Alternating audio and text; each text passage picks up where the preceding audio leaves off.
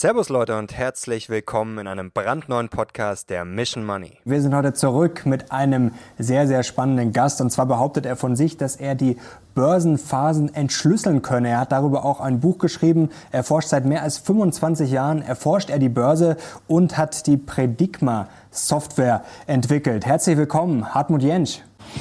Ja, guten Tag, ich freue mich. Hallo Mario Lochner. Ich bin sehr gespannt heute auf das Gespräch, denn wir haben einiges zu besprechen. Da steckt auch viel ja, Forschung, Recherche dahinter und Sie haben ja auch ein richtiges System entwickelt. Jetzt äh, habe ich natürlich auch Ihr Buch gelesen und da haben Sie davon geschrieben, auch schon am Anfang, glaube ich, war es, dass Sie ähm, das immer schon interessiert hat, das Thema Börse und dass Sie quasi so eine logische Formel finden wollten, jetzt mal ganz verkürzt. Haben Sie diese Formel denn gefunden? Also ich habe mich der genähert. Äh, die ultimative Weltformel, die wird wahrscheinlich nie jemand von uns finden. Aber ähm, was im Grunde genommen dahinter steckt, war, dass ich natürlich die Regeln, die Formeln, äh, die für mich das Börsengeschehen am besten greifbar machen, die habe ich zusammengetragen, ja. Mhm. Da wollen wir heute drüber sprechen. Äh, Mitte November hatten wir äh, in Mission 5, unserem Samstagsformat, äh, schon was Spannendes gemacht, über Sie berichtet, sozusagen über den Börsenstrategen, der errechnet hat, dass der DAX bis Jahresende dann, das waren noch so sechs Wochen gut, die 14.000 Punkte schaffen könnte. Und da lagen sie ja gar nicht äh, so falsch. Also es hat nicht mehr geklappt im alten Jahr, aber es hat dann danach ja nicht mehr lang gedauert bis zu den 14.000. Jetzt fragen sich die Zuschauer natürlich, war das nur Glück oder was steckt da genau dahinter? Ähm, die, äh, diese 14.000er DAX-Marke, die habe ich tatsächlich äh, interessanterweise auch schon relativ kurz nach dem äh, Börseneinbruch von Corona in, äh, in einem TV-Interview genannt. Das war im Mai. Und ähm, das, der wichtige Punkt war, ähm, dass ich äh, bereits beim Einbruch der Corona-Krise, da kommen wir aber nachher auch nochmal drauf zu sprechen, ähm, die Signale so standen, dass es zu einem raschen, schnellen Auf, ähm, ja, zu einem rassenschnellen Aufschwung kommen würde. Und äh, Vergleich mit früheren Jahren, die haben dann schon nahegelegt, also dass tatsächlich das so Richtung 14.000 gehen würde. Und das war die Grundannahme, warum ich dann auch mutig nach, dann, äh, auch das ganze Jahr aufgestanden und gesagt habe, wir werden hier im Plus landen, wir werden die 14.000er erreichen. Naja, es waren bis 100 Punkte am 30.12. oder vier Handelstage später, ich glaube am, am 7. Januar, äh, war dann die Marke dann tatsächlich geknackt. Ähm, ich darf aber dazu sagen, natürlich natürlich kann man nie exakt äh, so einen Index im Voraus bestimmen. Das sind immer so Näherungswerte. Aber ich weiß auch, dass, äh, dass äh, die Menschen das lieben, wenn man mal ein exaktes Ziel angibt. Daran orientieren wir uns. Und das habe ich auch gemacht. Das haben Sie im Crash ja damals auch schon gesagt, nicht verkaufen. Ähm haben wir auch drüber gesprochen im November schon, ähm, weil Sie gesagt haben, das ist jetzt zwar ein Schock, das ist natürlich auf den ersten Blick eine Katastrophe, aber dieser langfristige Trend ist sozusagen jetzt nicht ähm, gebrochen. Ähm, woran haben Sie das bestimmt? Also jetzt gibt, kennen wir natürlich alle die klassische Charttechnik und ich kann natürlich einen ganz langen Aufwärtstrend anlegen, aber so einfach wird es ja wahrscheinlich nicht sein. Mhm. Ja, das ist tatsächlich so. Und ähm, wenn Sie möchten, dann können wir mal auf einen Chart gehen, äh, was wir vorbereitet haben, wo man das mal sehen kann. Ähm, gehen wir ruhig mal zurück ähm, auf, die, äh, auf das Jahr ähm, 2000. Wir sehen also hier einfach mal so die letzten äh, Bewegungen der Börse seit dem Jahr 2000. Am Anfang, ganz links im Bild, die, das Platzen der Dotcom-Blase, wo es dann also mächtig runtergeht. Also der MSCI-Kursindex World in Euro, der hat dort über 59 Prozent bis zum Tief verloren. Ähm, dann sehen wir die Finanzkrise, wo es dann wieder erneut runterging. Und solche Dinge haben natürlich Anleger auch in ihrer DNA gespeichert. Das denkt man immer, jetzt kommt das nächste große Ereignis.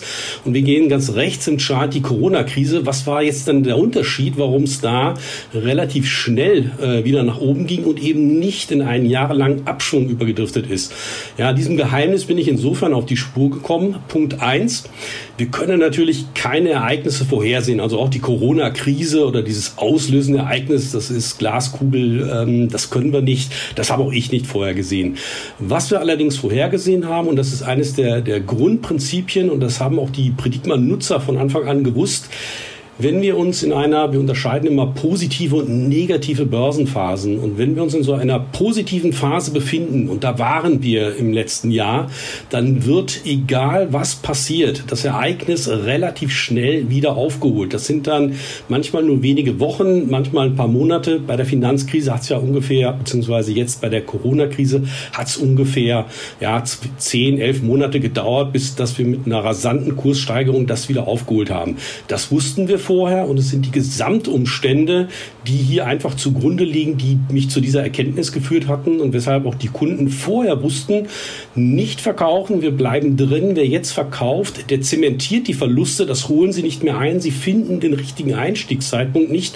Ähm, und das ist so das eine, worauf man sich auch als, als Anleger einlassen muss, das zu verstehen äh, und darauf vertrauen zu können. Jetzt ist das ja oder klingt auf Anhieb nach äh, dieser klassischen Regel, die jetzt ganz funkt gut funktioniert hat die letzten Jahre, äh, by the dip. Ähm, jetzt fragen sich die Leute natürlich genau, weil sie sagen, äh, das haben wir gewusst. Äh, klar, im Nachhinein, ähm, ich habe auch nachgekauft am Crash, im Nachhinein klingt das immer so einfach, ähm, weil es aufging. Aber ähm, wie misst man das denn und was hätte denn jetzt passieren müssen, dass Sie gesagt hätten, hm, äh, das ist jetzt keine gute Phase mehr? Mhm. Ähm, ich zeige mal kurz das Chart, was ich, äh, oder ein nächstes Bild. Das gibt mal so ein bisschen so einen Eindruck, äh, wie Predicma funktioniert und was wir eigentlich sehen. Und äh, hier ist das, was ich äh, gerade beschrieben habe, nochmal kurz dargestellt. Also grundsätzlich unterscheiden wir, das ist ganz links im Bild, die sämtlichen positiven Einflüsse auf das Börsengeschehen, die aus dem Umfeld der Zinsen, der Rohstoffe, der Devisen, was machen die Zentralbanken, ähm, aus diesen, aus diesen finanztechnischen Daten kann man gewisse Rückschlüsse ziehen, die eben über lange, lange Zeit gelten, bestimmte Regeln. Und demgegenüber, jeder dieser Faktor kann auch ins Negative umschlagen. Das heißt, es wird zu einem negativen, zu einer negativen Börsenphase.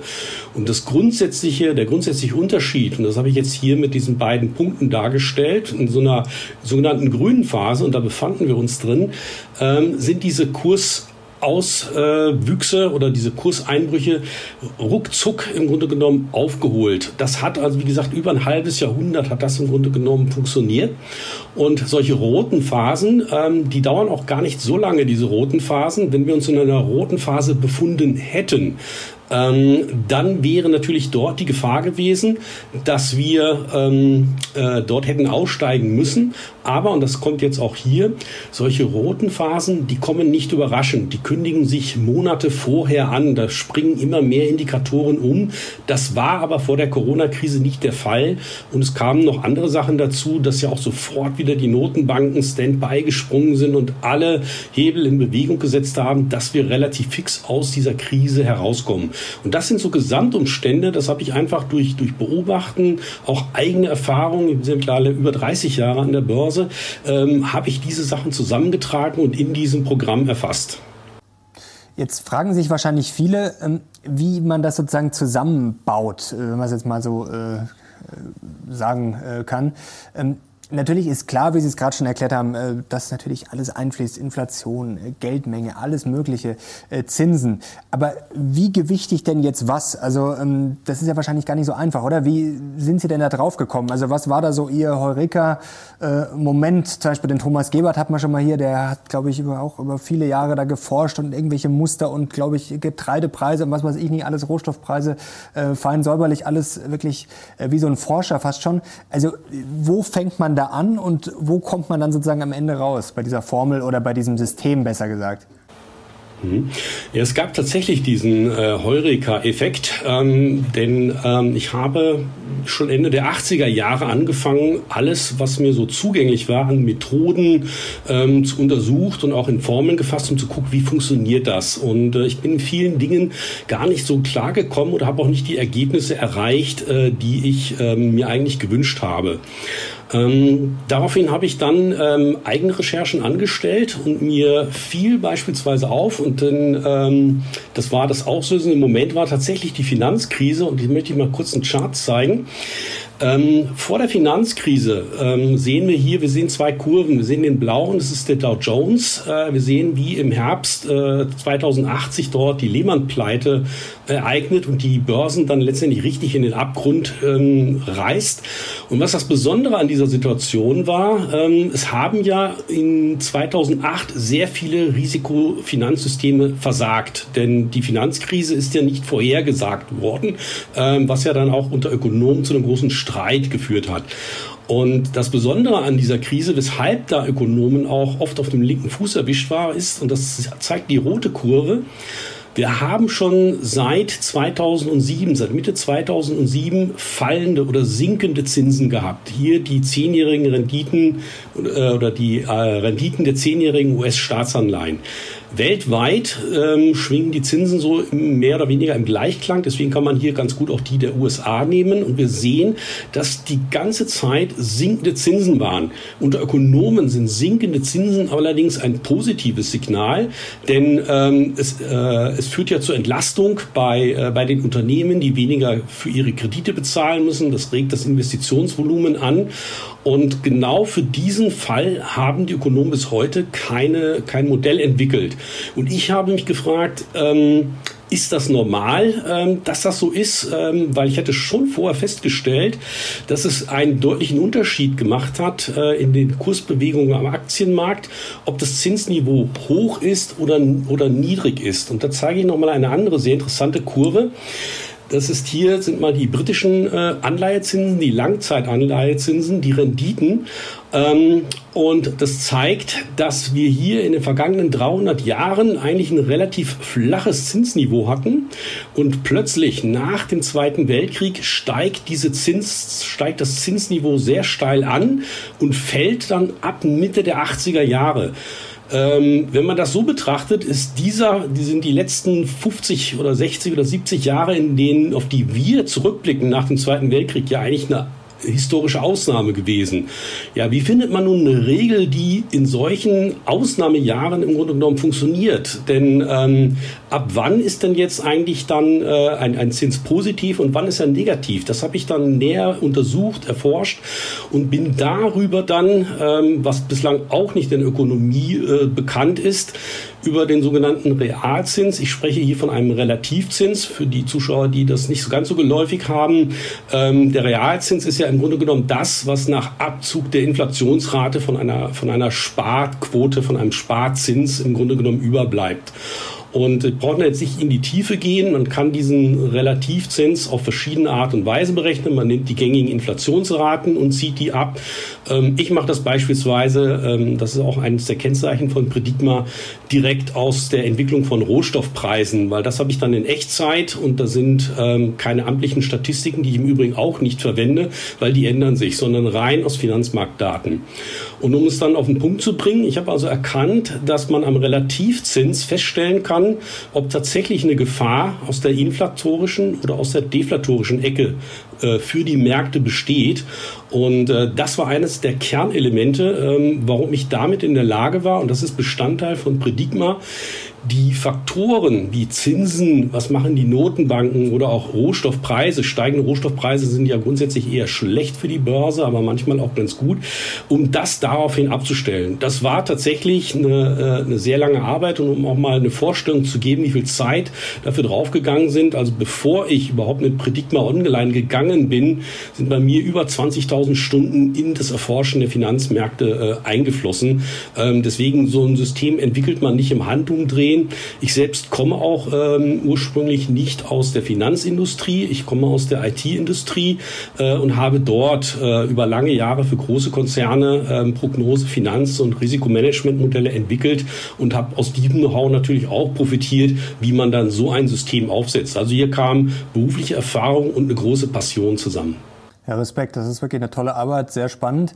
Ähm, jetzt muss ich aber trotzdem mal kritisch nachfragen. Sie haben es gerade schon gesagt, äh, Rohstoffpreise sind in der Regel schlecht, können aber auch mal gut sein. Jetzt würde mich interessieren, wie Sie da bei Ihrem äh, Modell oder System damit umgehen. Denn es gibt ja diesen schönen Satz, ein Modell ist nicht das System. Also wir wissen ja oft nicht, wie sich gewisse Faktoren ähm, dann doch vielleicht auswirken, beziehungsweise wenn sich ein gewisses äh, Gemisch ergibt, weil die Börse ja dann sozusagen ein nicht triviales System ist. Äh, George Soros hat das ganz schön erklärt mit dieser Reflexivität. Also natürlich waren in der Vergangenheit, sagen wir mal, äh, sinkende Zinsen vielleicht ähm, gut, aber man weiß ja trotzdem nie, was die Anleger dann draus machen, weil natürlich auch viel Psychologie an der Börse unterwegs ist. Und jetzt im Moment äh, sehen wir es ja auch, wenn eigentlich die Wirtschaft anziehen soll, ist es im Moment eigentlich eher schlecht, weil man dann von Inflation ausgehen muss und von steigenden Zinsen zumindest mal äh, das auf dem Schirm haben muss. Also wie gewichten Sie quasi sowas oder ist das unmöglich? Also die Psychologie der Anleger kann man ja eigentlich in so einem System gar nicht ähm, ja, unterbringen, oder?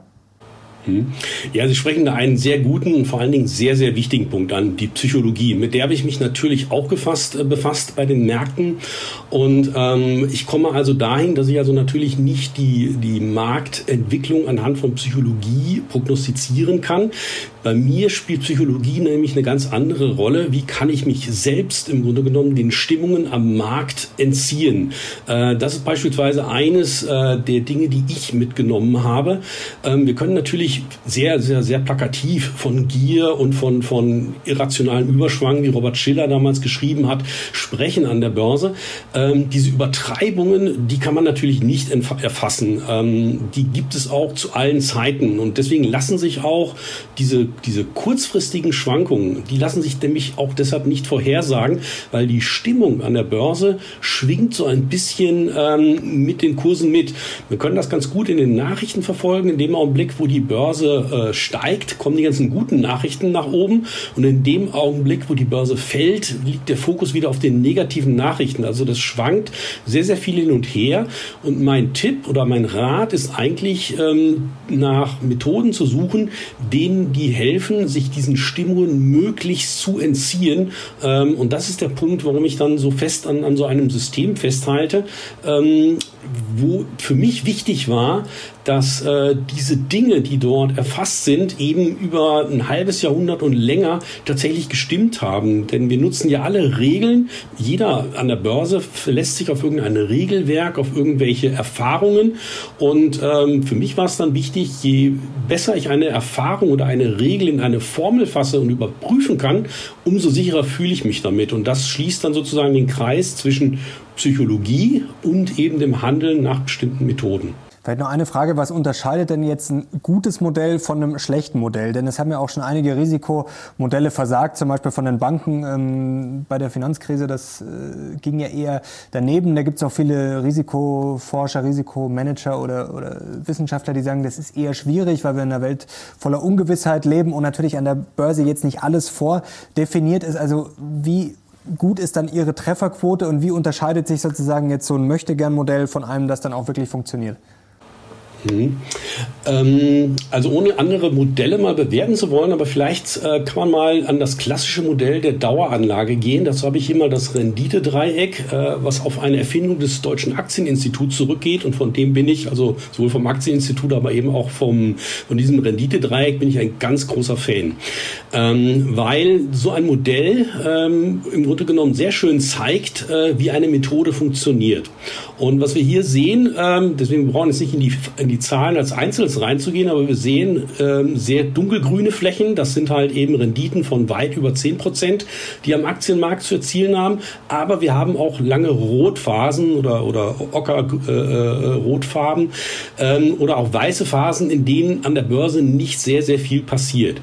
Und ein Modell ähm, ist immer dann relativ gut, wenn es möglichst viel ähm, durch seine Algorithmen ähm, dieser roten Phasen im Grunde genommen ausblendet. Und äh, danach würde ich zum Beispiel vorgehen und danach habe ich auch äh, Predigma gemessen, wie gut sind denn die Ergebnisse, wenn man sich konsequent nach so einem Modell im Grunde genommen richtet.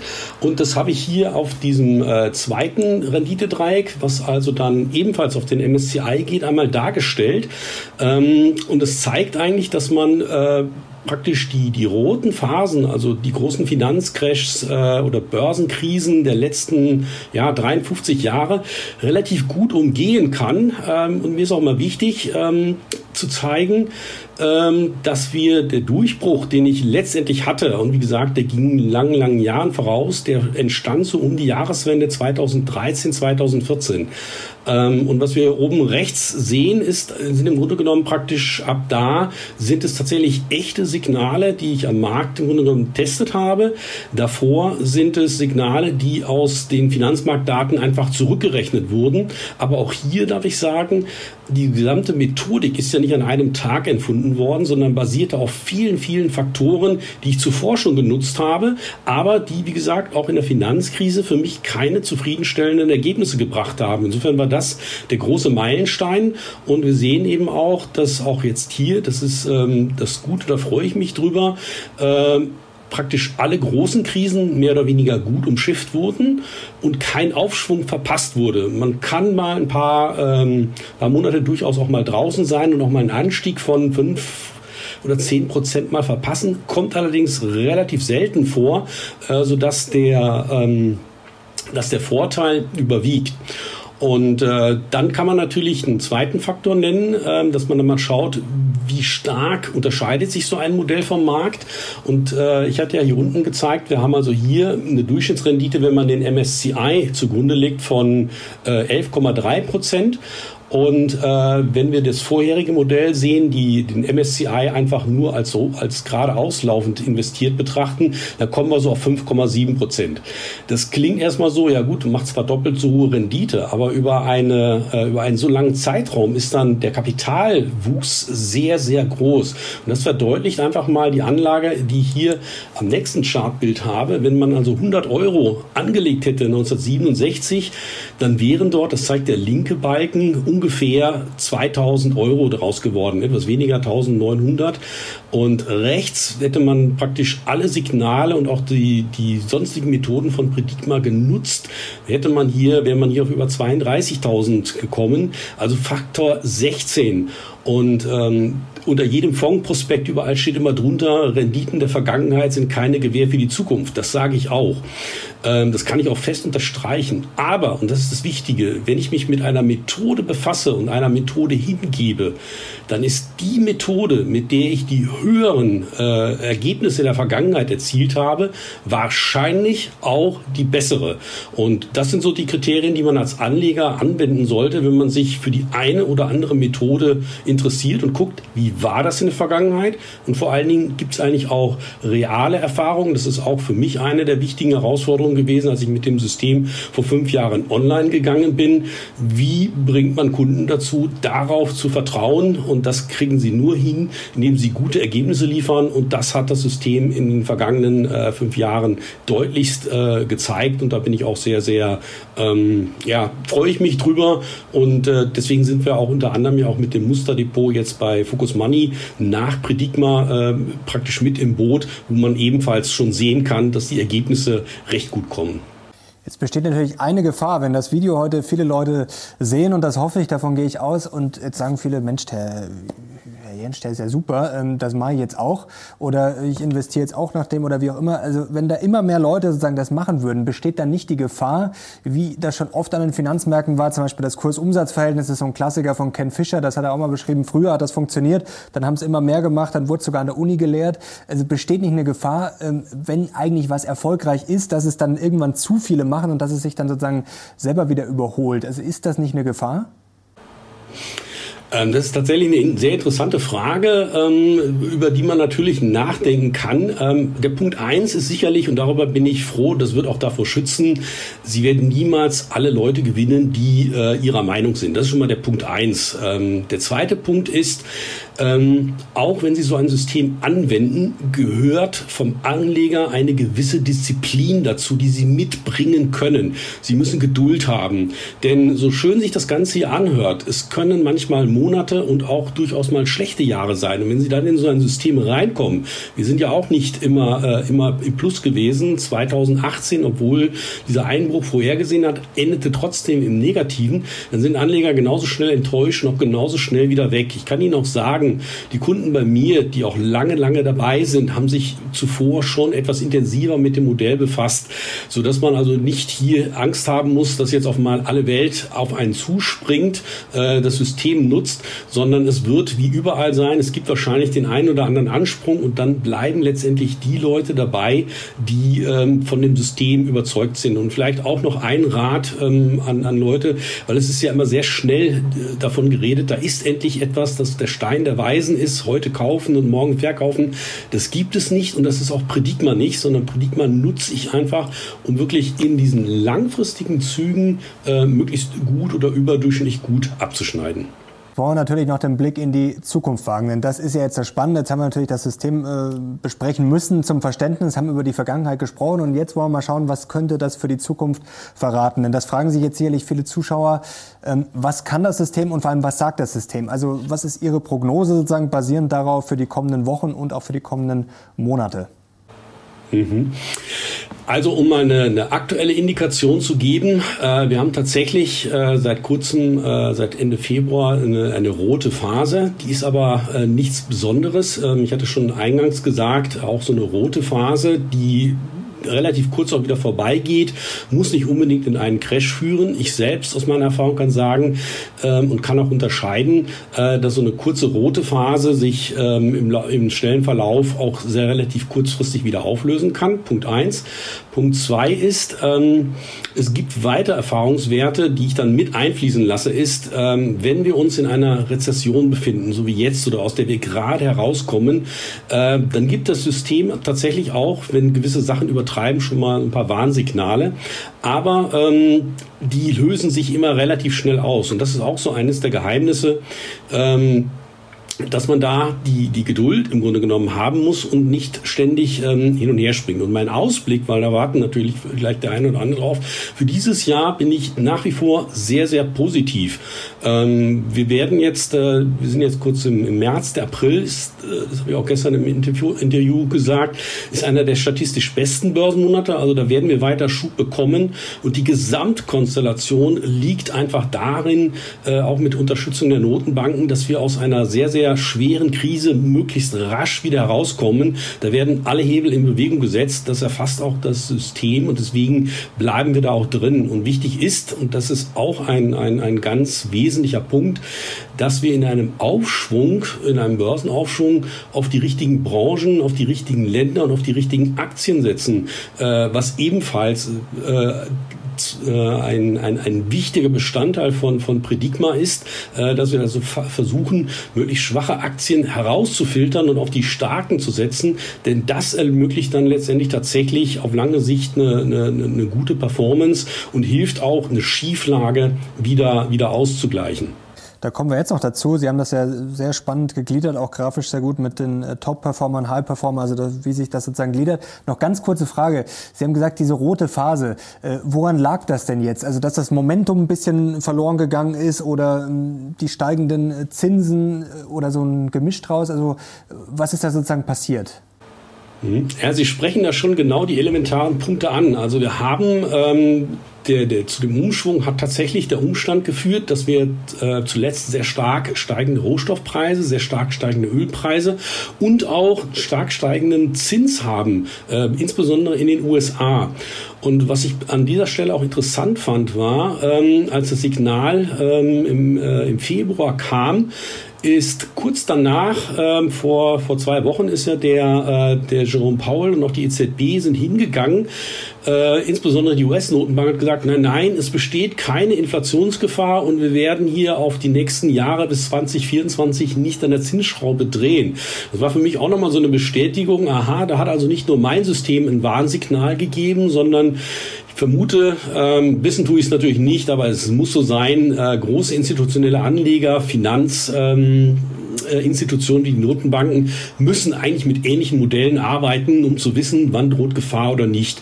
Und äh, diese Gefahr hat jetzt äh, Britik mal angezeigt. Äh, daraufhin haben wir ein bisschen das Cash zurückgefahren.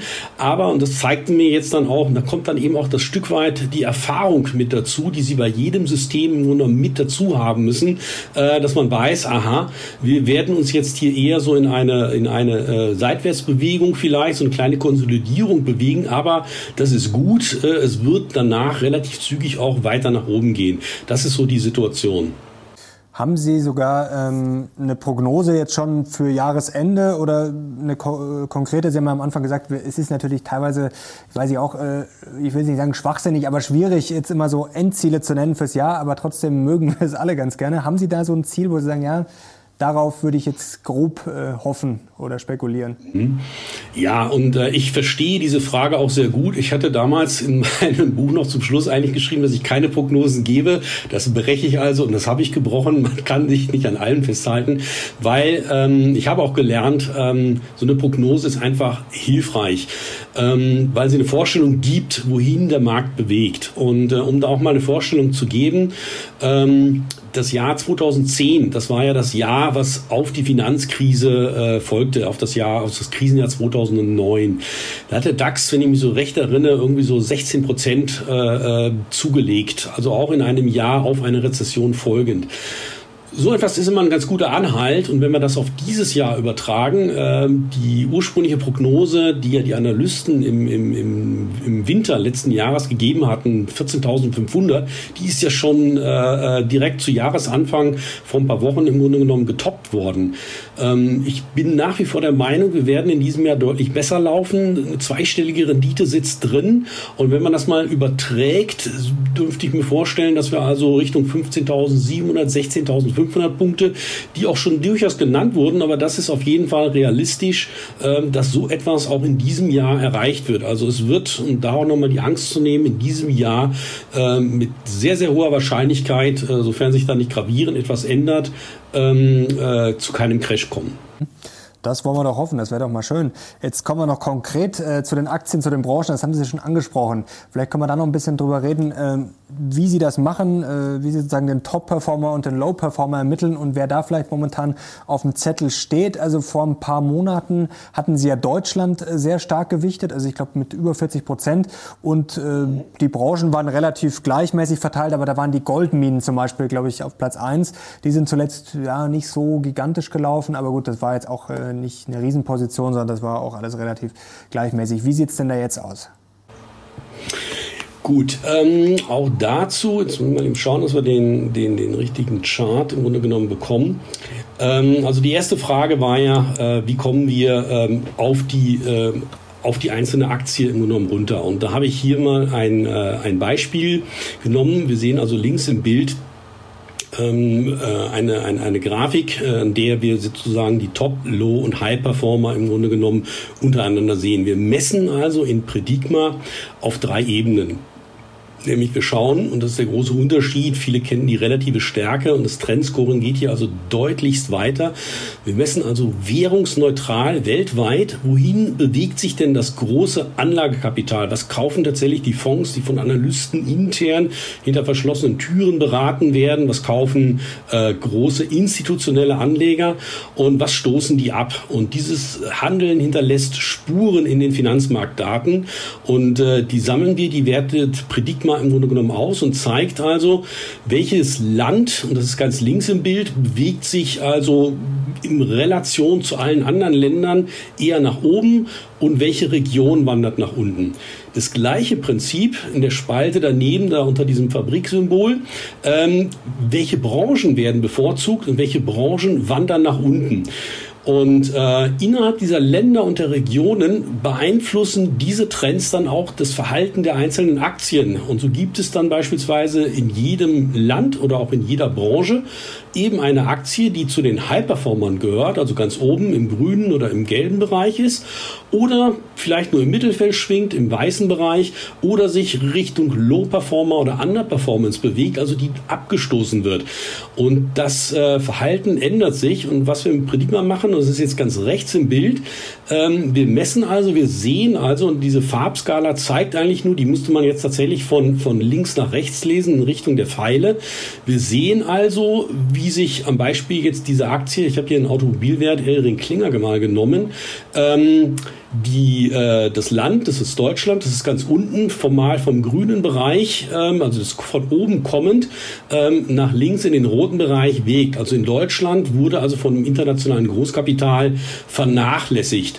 Ähm, das gleiche passierte mit der Branche der Automobilzulieferer und ähm, das, äh, diesem konnte sich auch die Aktie von Elring Klinger nicht entziehen. Und das sind sozusagen so Wendepunkte, ab denen man eigentlich dann sieht und erkennt, wann muss ich auf so einer Aktie im Grunde genommen raus. Und wenn Sie jetzt noch, und dann komme ich nochmal ganz kurz zurück zum Hauptsignal, wenn Sie jetzt noch wissen, wir haben ein globales Verkaufssignal, ist es eigentlich der Zeitpunkt, wo ich unbedingt aus einer Aktie heraus muss, weil was dann passiert, zeigt eigentlich das nächste Bild. Ähm, wie hat sich der Aktienkurs entwickelt? Und ich habe in dieses Chartbild einfach mal diese Signale von Predigma übertragen. Und wir sehen hier ganz links oben diesen Globus, also das signalisiert, dass an dieser Stelle kam ein globales Verkaufssignal von Predigma. Kurz darauf sackte also auch dann der, der Sektor in den Low-Performance-Bereich ab. Als nächstes fiel tatsächlich die Aktie und äh, zum Schluss dann im Juni, da kam das vierte Warnsignal hinzu, da rutschte dann auch noch das Land, also in diesem Fall Deutschland, in den Low-Performance-Bereich. Da hat die Aktie zwar schon verloren gehabt, aber normalerweise lernen wir als Anleger, ich muss ja Krisen durchsitzen. Wenn Sie das dann weiter aussitzen, dann sehen Sie, was anschließend passiert. Die Aktie fiel von knapp 14 äh, Euro auf, ähm, das müssten so 4,41 Euro, also ein Kursverlust von 67 Prozent, äh, den Sie dann erstmal aufholen müssen. Mal übersetzt, das heißt eigentlich, wenn Sie da unten angelangt sind, muss die Aktie um über 200 Prozent zulegen, damit der Verlust überhaupt erst wieder aufgeholt abgeholt wird. Und das ist also ein Kriterium, warum wir also unbedingt schwache Aktien aus dem Depot rausschmeißen und nicht aussitzen. Und hier auch die Regel ungefähr 80-20. Also in 80 Prozent der Fälle ist das richtig, die Aktie zu verkaufen. In 20 Prozent schießt sie dann doch nach oben. Da sagen sie, hätte ich die mal gehalten.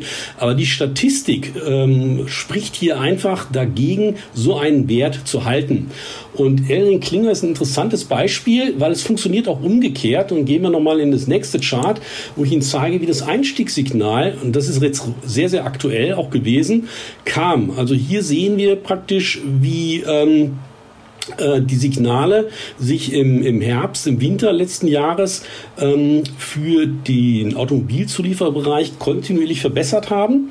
Und wir haben die dann ähm, auch wieder in das nächste Chart übertragen. Und jetzt sehen Sie, dass praktisch im ähm, äh, das müsste im Mai, April, ja, im Juni gewesen sein, ähm, wo, das, äh, wo der Sektor im Grunde genommen auf das Land Deutschland im Grunde genommen zurückkehrte in den High-Performance-Bereich. Ähm, wir hatten im August kurzfristig ein Ausstiegssignal, was aber wieder aufgelöst wurde. Das ist hier das nächste Signal, was dann im August wieder grün wurde. Ähm, die Aktie geriet also nach oben in den Top-Performance-Bereich. Und die, ähm, die Region ist anschließend oder der Sektor ist anschließend ebenfalls ähm, äh, äh gestiegen. Und was dann anschließend passiert ist, sehen Sie, wir haben also diese Aktie tatsächlich auch bei Predicma ins Portfolio genommen. Ähm, die Aktie hat dann zugelegt, ist bis auf bis auf äh, ja, über 14 Euro gestiegen hat. Also das, was sie eigentlich früher mal verloren hat, komplett im Grunde genommen verlor, äh, wieder aufgeholt und ist um circa ja, fast äh, 87 Prozent, 84 Prozent bis heute gestiegen.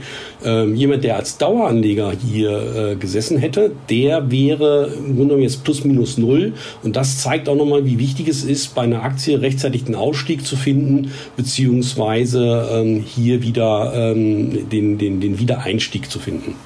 Jetzt wollen wir langsam zum Ende kommen, aber wir wollen noch mit einem Feuerwerk aufhören. Vielleicht haben Sie noch ein, zwei heiße Tipps für unsere Zuschauer, die Sie da auf dem Zettel haben, wo das vielleicht jetzt funktionieren könnte. Und wie sehen Sie vor allem jetzt äh, diese heikle Frage momentan, äh, Value oder Growth? Ähm, kommen jetzt die Wachstumsaktien zurück oder geht sozusagen diese Value-Welle erstmal weiter? Mhm. Ähm, also es gibt keine, äh, keine Konkurrenz an der Stelle. Die, das, die, die Value-Aktien oder auch die Value-Methode hat, hat ihren Wert und ist auch wichtig. Und wer ein überzeugter Value-Investor ist, der soll auch unbedingt diese Methode anwenden. Ähm, für mich ist eigentlich wichtig, dass man diese Sachen miteinander ergänzt. Äh, also auch, wir haben jetzt nicht über das Fundamentale gesprochen. Auch äh, bei Predigma kommt man nicht drum herum, äh, den Blick auf ein paar Kennzahlen, aber das ist eine Sache von, von einer Minute zu zu werfen, um zu gucken, ist eine Aktie hoch bewertet oder nicht. Und Sie hatten das eben schon angesprochen, so ein Ken Fischer-Kennzahl, ähm, von der ich ein, nach wie vor ein sehr großer Ken Fan bin. Das Kursumsatzverhältnis ist beispielsweise eine Zahl, an der man sehr gut feststellen kann, dass sich beispielsweise eine Aktie, die selbst nach dem Trendscoring sehr gut läuft und die man kaufen würde, würde ich nicht kaufen, wenn sie anhand des Kursumsatzverhältnisses weit überteuert ist. Mhm. Wirecard ist zum Beispiel so ein Fall gewesen. Und äh, das bewahrt davor. Also der wesentliche Unterschied ist, ähm, bei mir, bei Predigma, kommt der fundamentale Quick-Check zum Schluss. Value-Investoren, bei Value-Investoren steht er am Beginn. Und da muss natürlich jetzt jeder entscheiden für sich, ähm, womit er im Grunde genommen besser fährt. Dann war Ihre Frage, wohin geht die Reise? Ähm, was deutet sich an? Ähm, es ist also so, dass tatsächlich äh, die Automobilwerte dass ähm, äh, die, ähm, die Stahlwerte, die Metallwerte, ähm, dass die tatsächlich bislang zu den Rennern gehören. Gamma-Werte bereits äh, Ende letzten Jahres verkauft. Ähm, und wir sehen auch, dass die von den Großinvestoren gar nicht mehr so gehypt wird. Sie sind zwar in den Medien, aber die Großinvestoren ähm, stoßen diese Aktien wohl ab. Und was denn ja arg unter den niedrigen Zinsen auch gelitten haben, dass die sich langsam wieder aufschwingen. Und wir haben solche Positionen auch im Depot, unter anderem auch im Focus Money Musterdepot habe ich zwei Bankwerte aufgenommen. Mhm. Letzte Frage. Vielleicht noch so eine Sache, die Ihr System erkannt hat, was vielleicht im Moment noch keiner so auf dem Zettel hat. Haben Sie vielleicht irgendeine Überraschung noch, wo Sie sagen, hm, das haben vielleicht viele äh, noch nicht auf dem Zettel oder läuft alles nach Plan? Also das Schöne ist, äh, es läuft grundsätzlich alles nach Plan und äh, auch ich lerne äh, mit dem System immer wieder äh, neue Dinge äh, auch dazu, wo man nochmal hinschauen kann. Das fließt da im Grunde mit rein. Aber die erfreuliche Botschaft ist tatsächlich, ähm, dass jetzt auch äh, nach über fünf Jahren online, beziehungsweise ähm, nach, nach über zehn Jahren nach der Finanzkrise, dieses System im Grunde genommen für mich nach wie vor ähm, alternativlos ist. Aber wie gesagt, es gibt gute andere Systeme und das ist auch das, was die Herausforderung ist, an, an jeden Einzelnen danach Austausch zu halten, was für ihn am allerbesten passt. Dann werden sie auch an der Börse Erfolg haben. Super. Herr Jentsch, herzlichen Dank, hat großen Spaß gemacht und dann hoffen wir auf DAX mindestens 16.500 bis Jahresende.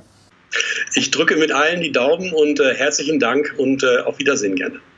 Danke und danke euch natürlich fürs Zuschauen. Jetzt bin ich sehr auf euer Feedback gespannt und natürlich auch, was ihr dazu sagt. DAX 16.5 sagt ihr ja klar oder sagt ihr, nee, eher 12.5, 11.5, ob ihr eher positiv oder negativ gestimmt seid, schreibt es mal unbedingt in die Kommentare. Danke an Sie, Herr Jens, danke an euch fürs Zuschauen. Bis zum nächsten Mal. Wir sind jetzt raus. Ciao.